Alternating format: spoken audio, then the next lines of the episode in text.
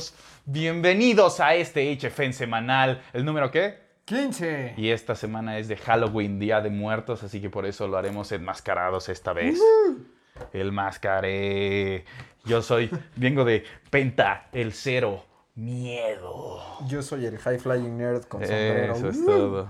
Ahora sí, ¿de qué vamos a hablar hoy? Vámonos rápido porque no tenemos nada de tiempo. Son no varias tenemos- cosas, perdón. ¿Quesos? Son tengo varios hambre, quesos de muchachos. qué hablar. Hay, el hay- cheese. Hay blue cheese, hay del holandés, este, el Gouda. No, está el Bad Boys. Es la misma noticia, la misma Sí. nota. Bad Boys. Bad Boys, vamos a hablar de Y- eh, el príncipe, un príncipe de Nueva York 2. También de la cancelación. unas fotos muy buenas. ¿no? También de la cancelación de GOT.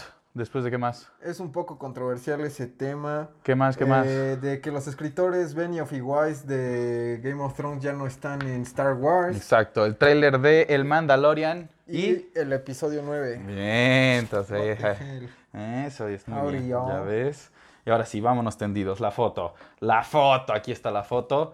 Ah, Para todos nuestros amigos, ahí está Eddie Murphy, Martin Lawrence Will eh, Smith, Wesley Snipes. y Wesley Snipes. Recién salido del tambo. Recién Bueno, salido de, los noventas, no creo.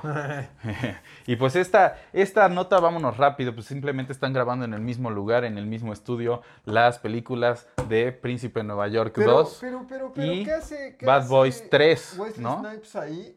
Si Bad Boys son estos vatos, este güey es el. Él es el de amigo York. de Príncipe de Nueva No, York, no es ¿no? el mismo, Pero no, es. Wesley Snipes, es este otro actor, estamos es mal. Wesley Snipes, vele la cara, No, güey. es Se- el actor se ve de- que le gusta evadir impuestos, güey. Nos Ahí van- está. Si estamos mal, High Flyers, por favor pongan en los comentarios. Ya saben, ustedes corríjanos, porque seguramente estamos Dios. diciendo mal el actor en Y es nuestra que el nota. traer máscaras ¿Y nos hace puede ser, más beligerantes. ¿Y nos cómo, queremos cómo- agarrar cómo ahorita puede ser?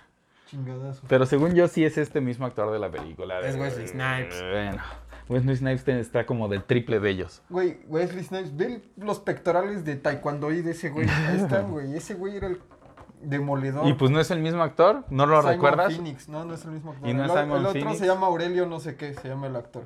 ¿Sí sabes de quién hablo? Sí. Simon Phoenix. El que era el amigo de este güey que andaba Sí, metido siempre. el que se quería los- ir, En los jacuzzi. el que ya se quería regresar. Se llama Aurelio Something, güey, porque es un- era un comediante de los ochentas. Ok, pues se parece, entonces ya chingó.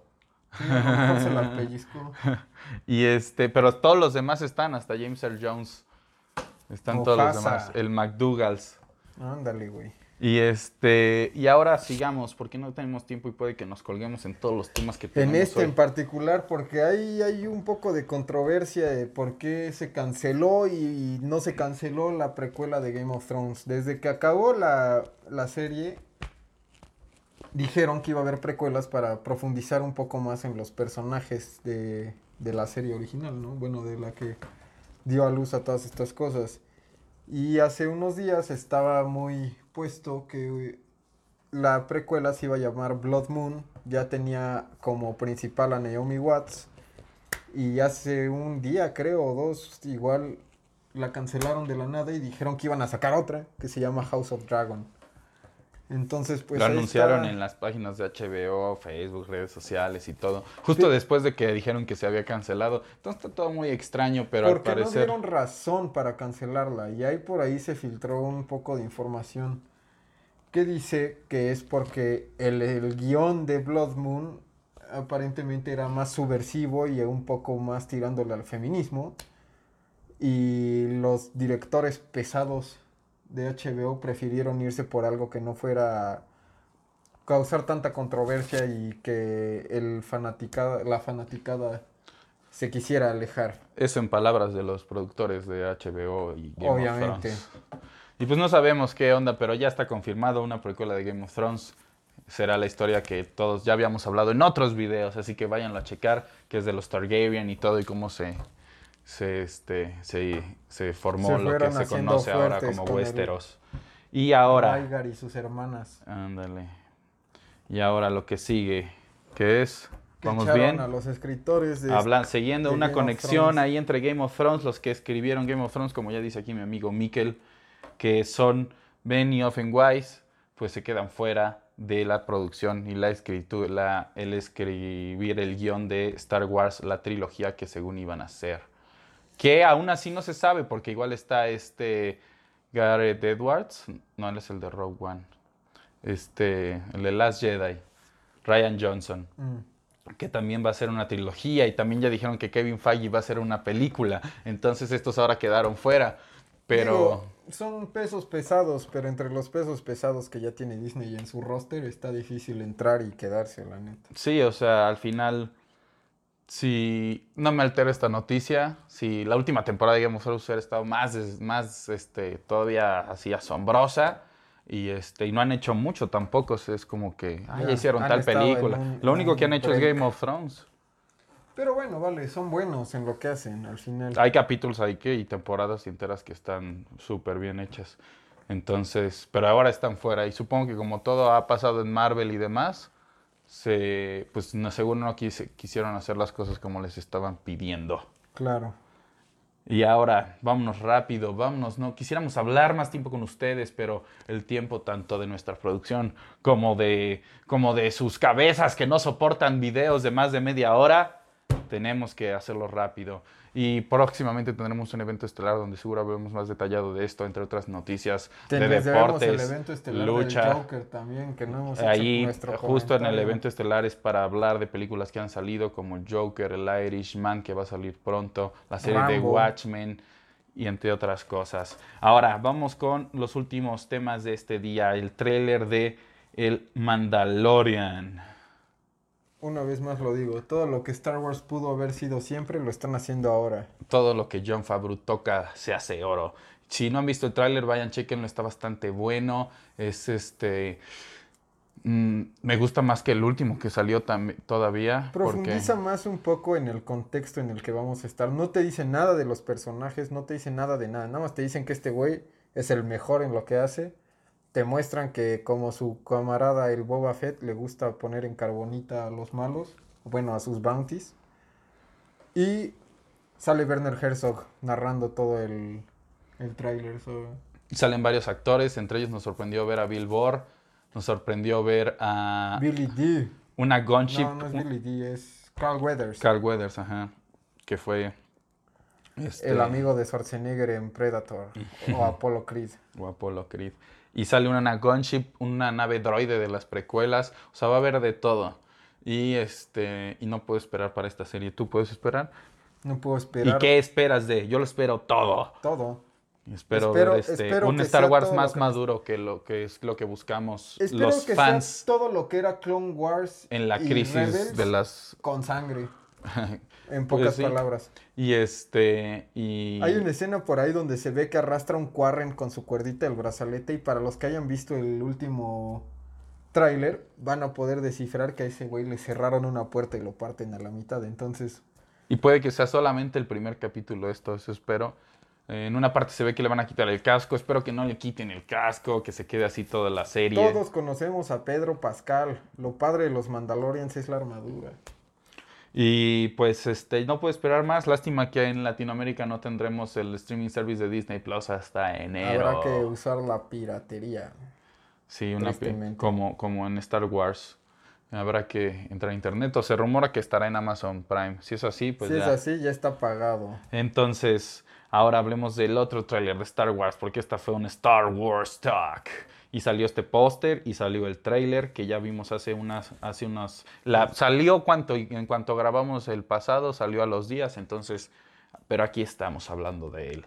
Y pues me gusta el póster, está muy clásico. Está a pesar de que este ya no es nuestro Star Wars, hermano. Claramente esto ya es otra cosa. Ya, ya es otro güey por completo, ¿no ves? Lo único familiar son aquí mi chavo. Y otro Citripio, chavo, y van a ser importantes, Citripio los al parecer. destructores y el, el halcón milenario. Porque Ah. hasta los X-Wings son distintos. Este TIE Fighter es como un TIE Interceptor, este pedo de aquí. Ah, es el de Kylo Ren a lo mejor. No, hay dos aquí abajo. Ah, Este sí puede que sea el de Poe Pues pero- ya saben, si no han visto el tráiler, chéquenlo. Y a mí me gustó, salen muchas cosas que no sé qué sucede. O sea, si algo ha pasado con esta nueva trilogía es que nos han tenido así de ¿qué? ¿Qué? ¿Y eso qué? ¿Y por qué? ¿Cuándo? ¿Cómo? ¿Por qué está pasando esto?